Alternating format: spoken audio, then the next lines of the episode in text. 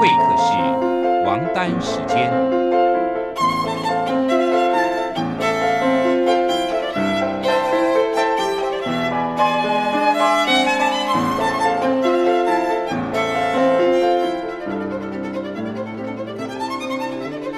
由天安门学生运动领袖王丹主讲。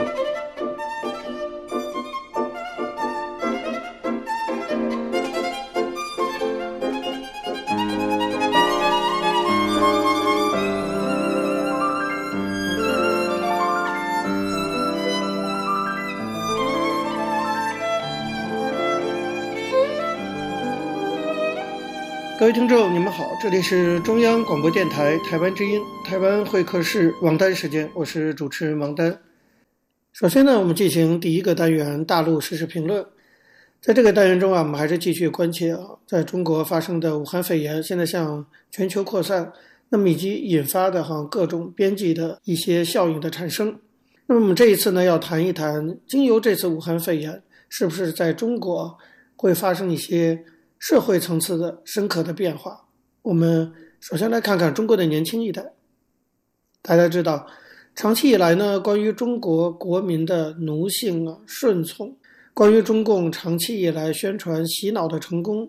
关于这些的外界的质疑啊，大多聚焦在中国的九零后或者零零后年轻时代上。我们都称他们为“小粉红”或者“战狼”。这里面呢有两个原因，第一个。是因为相较于啊已经承担了家庭、工作等等的包袱的其他的世代，人们本来呢就会对年轻这一代人，对于他们的热情、他们的理想主义，甚至对于他们的正义感，总是会比其他阶层多一些期待。那么期待多一些的话，失望也就会大一些。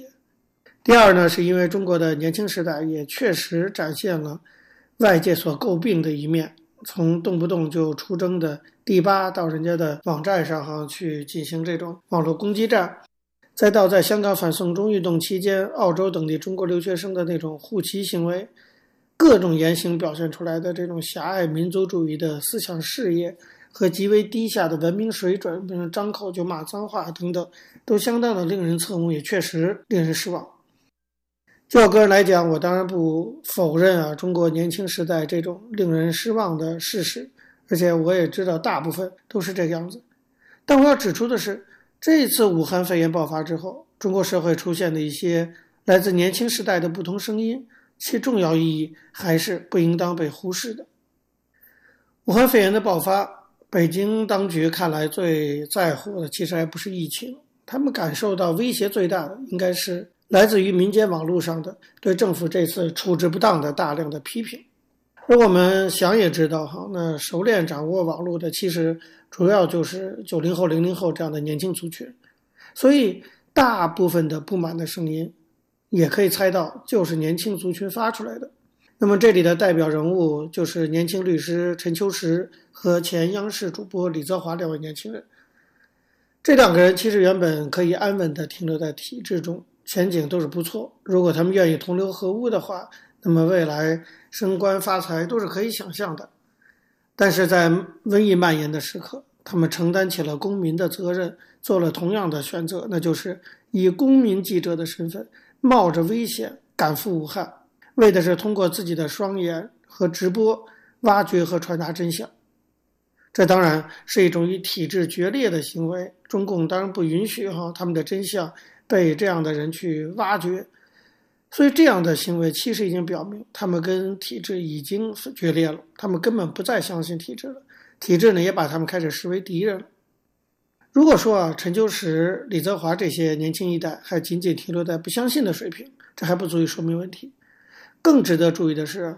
曾经因为一场辩论赛名扬全中国的陈秋实，之前呢就曾经去过香港。当时香港正在轰轰烈烈的反送中运动中，那么整个大陆在中共的洗脑下，对于香港的抗争运动都做了极大的扭曲和错误的报道。只有陈秋实在现场做出了正面的，甚至支持性的报道，因为他在现场看到了实际情况。所以这次他到武汉来，也可以看不是他一时的冲动和勇气。从香港到武汉，他一直冲在第一线，这显然是他深入思考之后的决定。这个决定可以说就是两个字：反抗。那么另一名公民记者李泽华更年轻，才二十五岁。一九八九年民主运动发生的时候，他根本还没出生呢，都是过了五年才出生的。按照外界一贯的一些错误的想法和认知，觉得像他这样的年纪的中国年轻人，早就不知道什么六四啊，一九八九年，对八十年代完全不了解了。但事实不是这样，在传遍全网的那一段，他被捕前发布的短视频中，就是国宝在外头已经敲门了。那么他在开门之前自己录的一段短视频，这段短视频非常的感人。在这段短视频中，他铿锵有力地说出了一句话，叫做“我知道，在那一年的春夏之交，理想主义已经死亡了。”那这样的话，当然指的就是八九年那件事情，说明李泽华作为九零后，其实是知道八九年这件事的，而且受到了八九年的理想主义的感染。李泽华在他的短视频中还引用了鲁迅的话，表达了他要继续担负起中国人的理想主义的理念。这个短视频这段话不仅令人动容，其实更令人深思：中国年轻世代真的如同外界一般认为的那样什么奴性顺从，那么的小粉红吗？看来并非如此。再有一个例子也是值得关注的，就是在海外的一些中国留学生，过去都扮演着战狼的角色哈，但是这一次很多的中国留学生自发组织起来，举办了悼念李文亮医生的集会。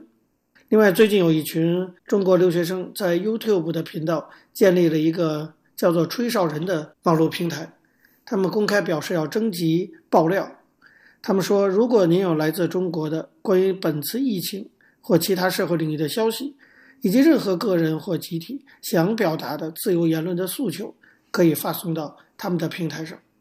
这据我所知啊，这样的海外留学生的集体性行动很多年没有出现过了。上一次出现应该还是在很久以前哈，南方周末事件，当时广州有人上街抗议南方周末的言论自由被钳制，海外的不同的大学的留学生曾经集体发过声音，那已经是很早很早以前的事了。至少这六七年来再也没有海外留学生这样的集体行动了。但是这一次因为疫情的爆发又再次出现。坦率说，我当然知道啊，把所有的这些挺身而出的中国年轻人统统都算上，加在一起。在他们那个时代中，都还只是少数，甚至是极少数。但是我要说的是，即使有少数的出现，这也是令人鼓舞的现象。为什么？因为多数从来都是由少数逐渐积累而出来的。没有少数就没有多数。反过来说，只要有了少数，就有了成为多数的这种可能性。这种少数的示范作用对于多数的带动，其实有非常多的历史经验是可以证明的。这就是我们的希望所在。我觉得一个时代有一个时代的心理上的拐点。你比如说，三十年那场血腥的中共对爱国民主运动的镇压，就让我们整个这一代人，我这一代人啊，八九一代，我们称为认清了中共的真实面目。当，认清了之后不敢反抗，或者就离开中国，那是另一回事。但是那一次事件对我们这一代来说，就是心理上的拐点。我们从此不再相信共产党，不再相信政府了。就是一代有一代的拐点啊。那么，对于九零后和零零后的年轻世代来说，我觉得今年这次武汉肺炎中，中共当局对言论的打压，对公民社会的继续打压，种种的这种、令人厌恶的表现，或许也会成为九零后、零零后年轻世代的思考的一个拐点。我对此呢也是充满期待。好，各位听众。这时间关系，讲到这里，我们休息一下，马上回来进行下一个单元。我曾经问个不休，你何时跟我走？可你却总是笑我一无所有。我要给你我的追求，还有我的自由。可你。却总是笑我一无所有。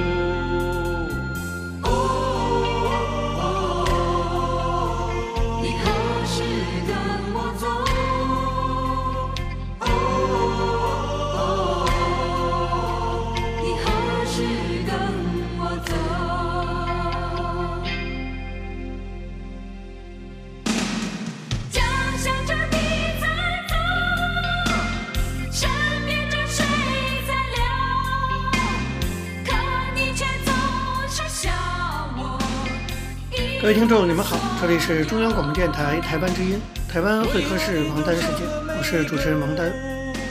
我们接下来进行的是历史回顾专栏，在这个专栏中呢，我们要继续根据一些当事人的口述历史，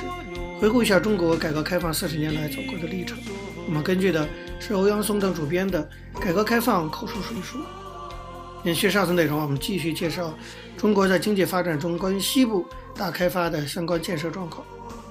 实行地区经济协调发展一直是中国标榜的经济工作的一条重要方针。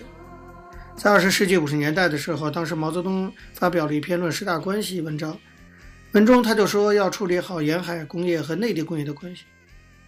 到了一九八八年，第二代领导人邓小平提出了两个大局的战略构想。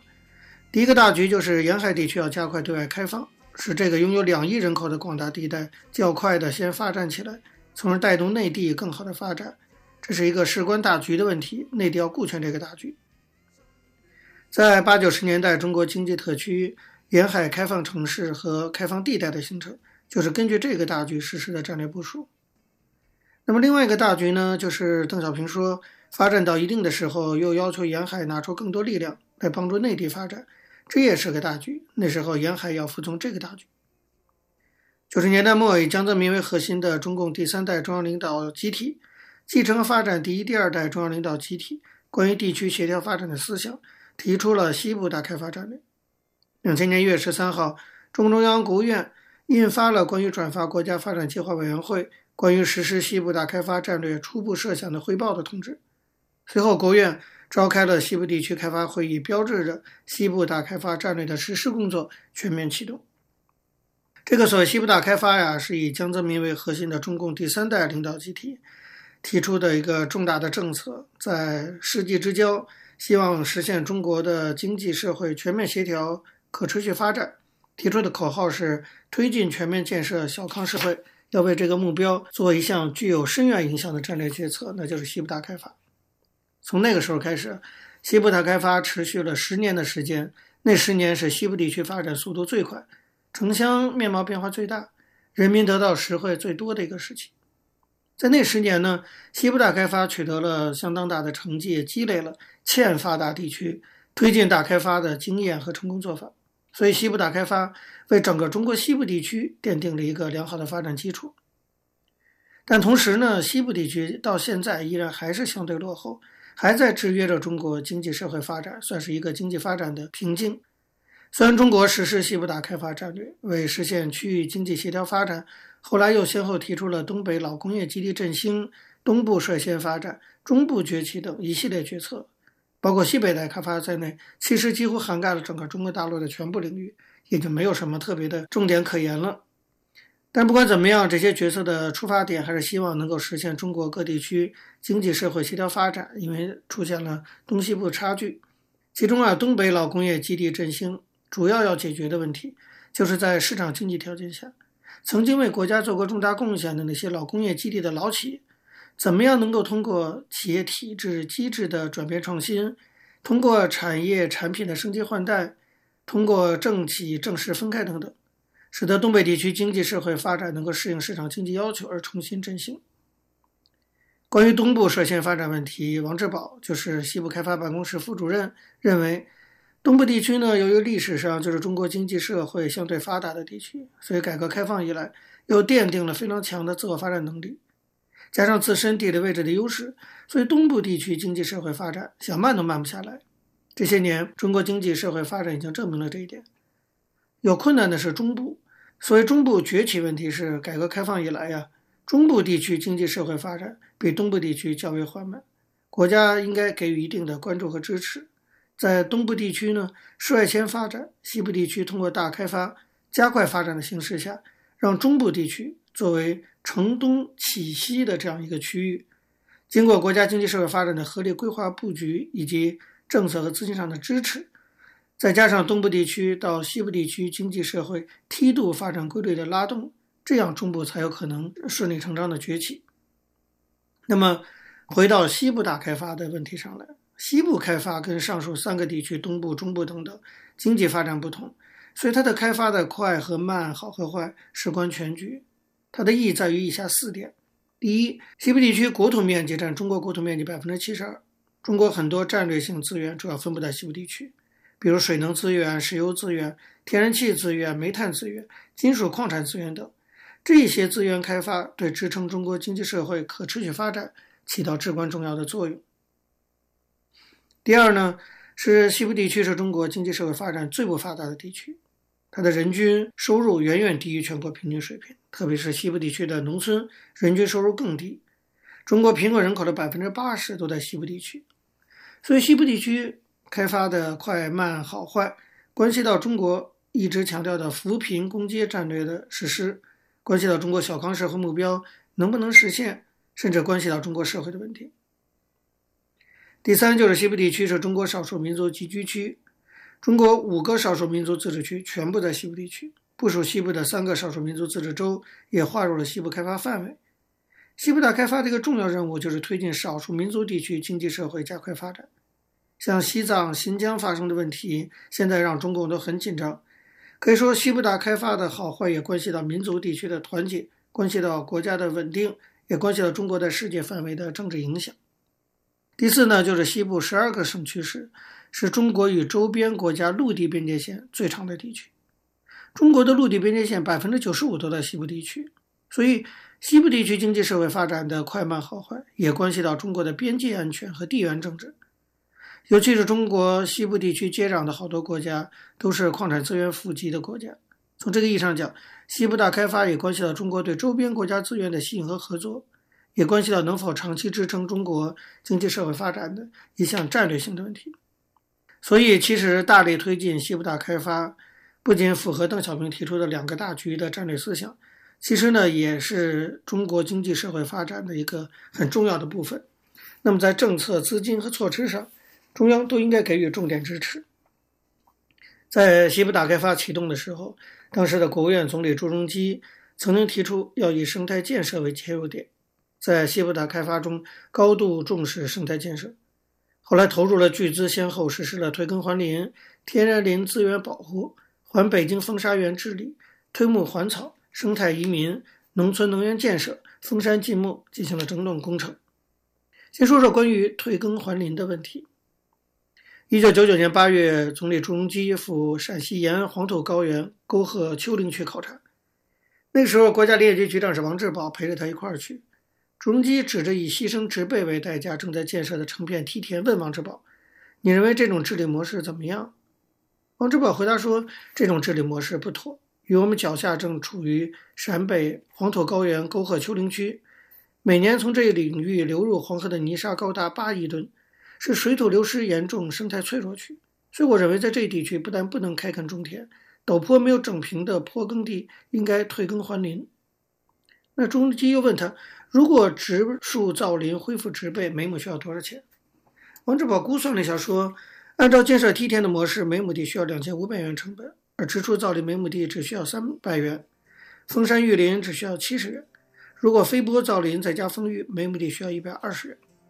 所以在听完延安市委市政府的汇报以后，朱镕基明确地提出要搞退耕还林，提出了十六个字的政策措施，叫做退耕还林、封山绿化、以粮代赈、个体承包。西部大开发就是从这十六个字开始的。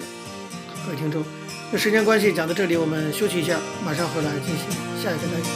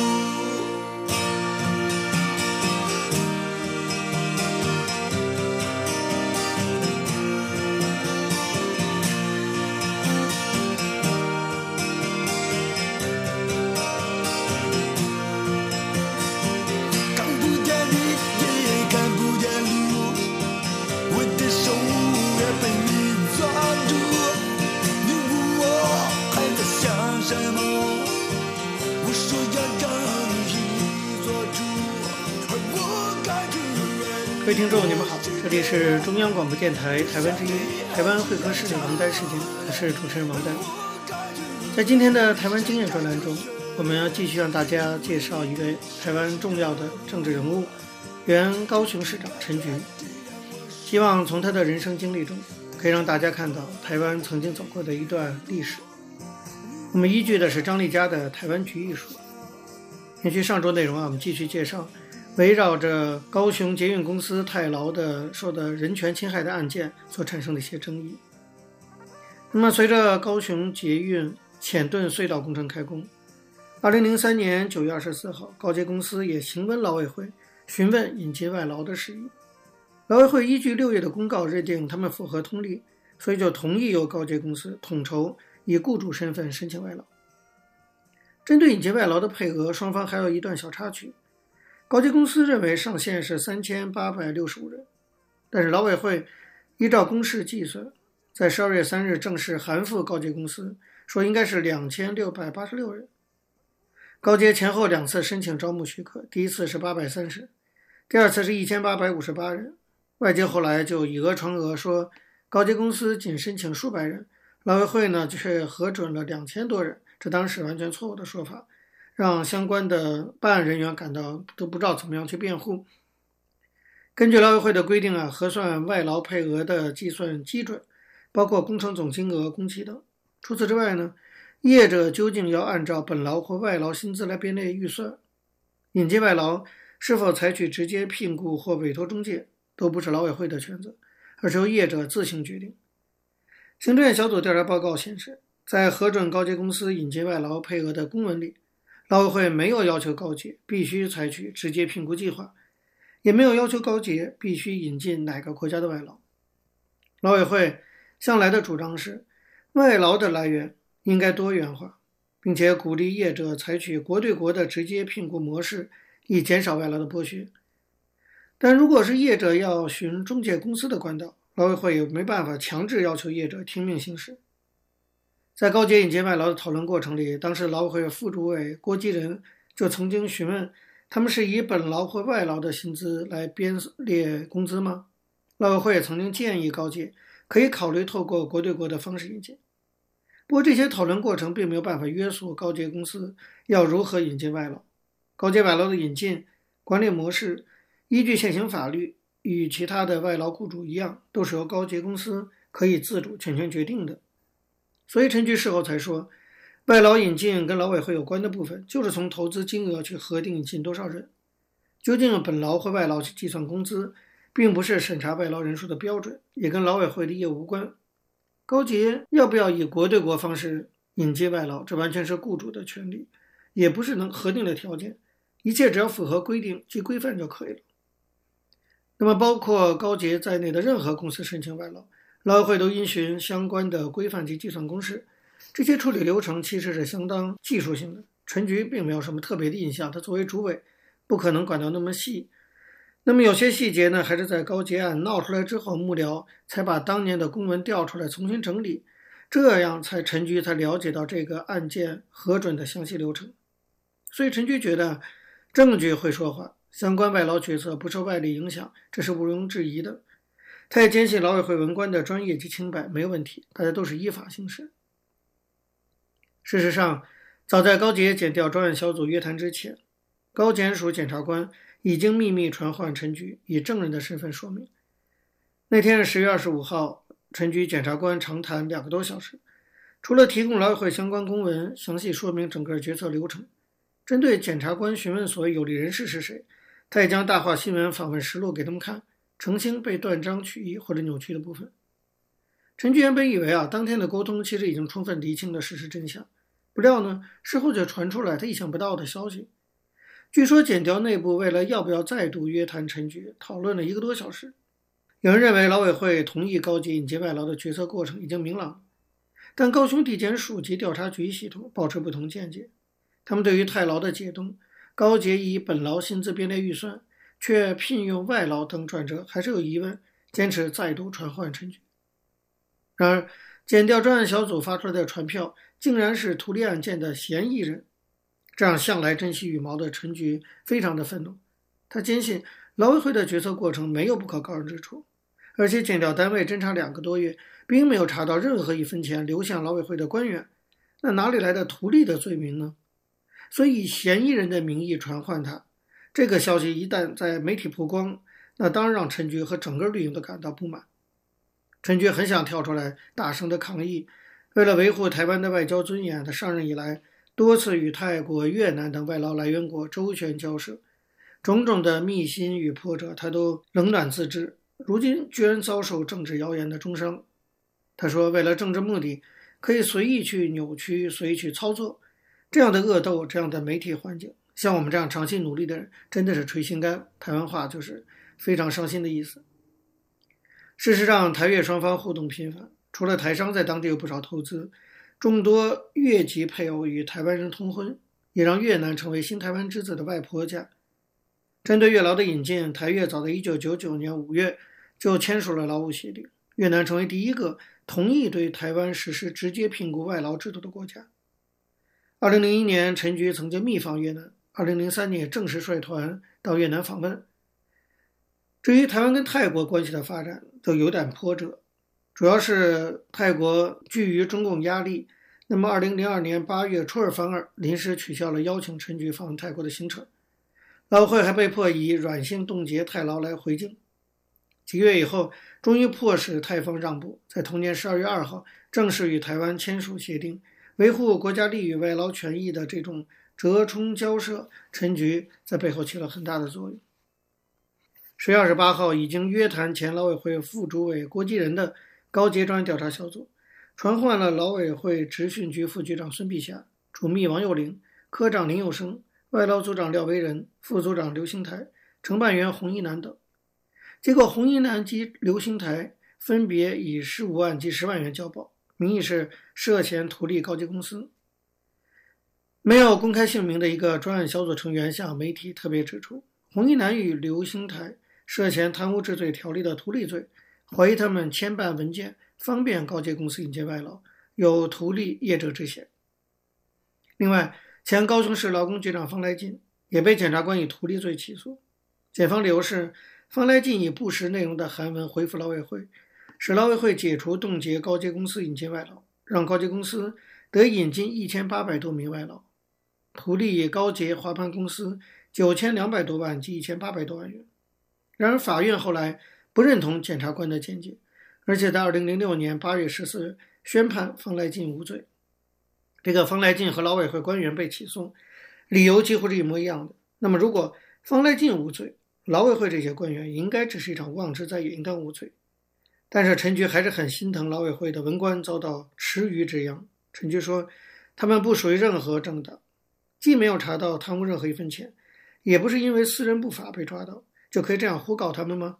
我们的专业文官何其孤单，我当然要捍卫他们。所以陈局决定出来捍卫自己原来的下属。”好，各位听众，由于节目时间的关系，今天的台湾会客室王丹时间到这边结束了。非常感谢您的收听。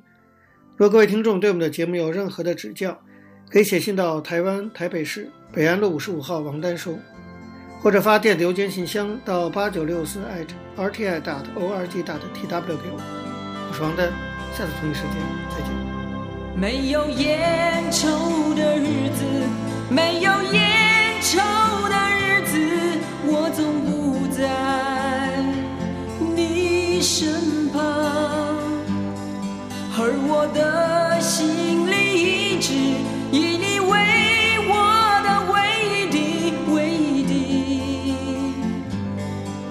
希望。天黑了，路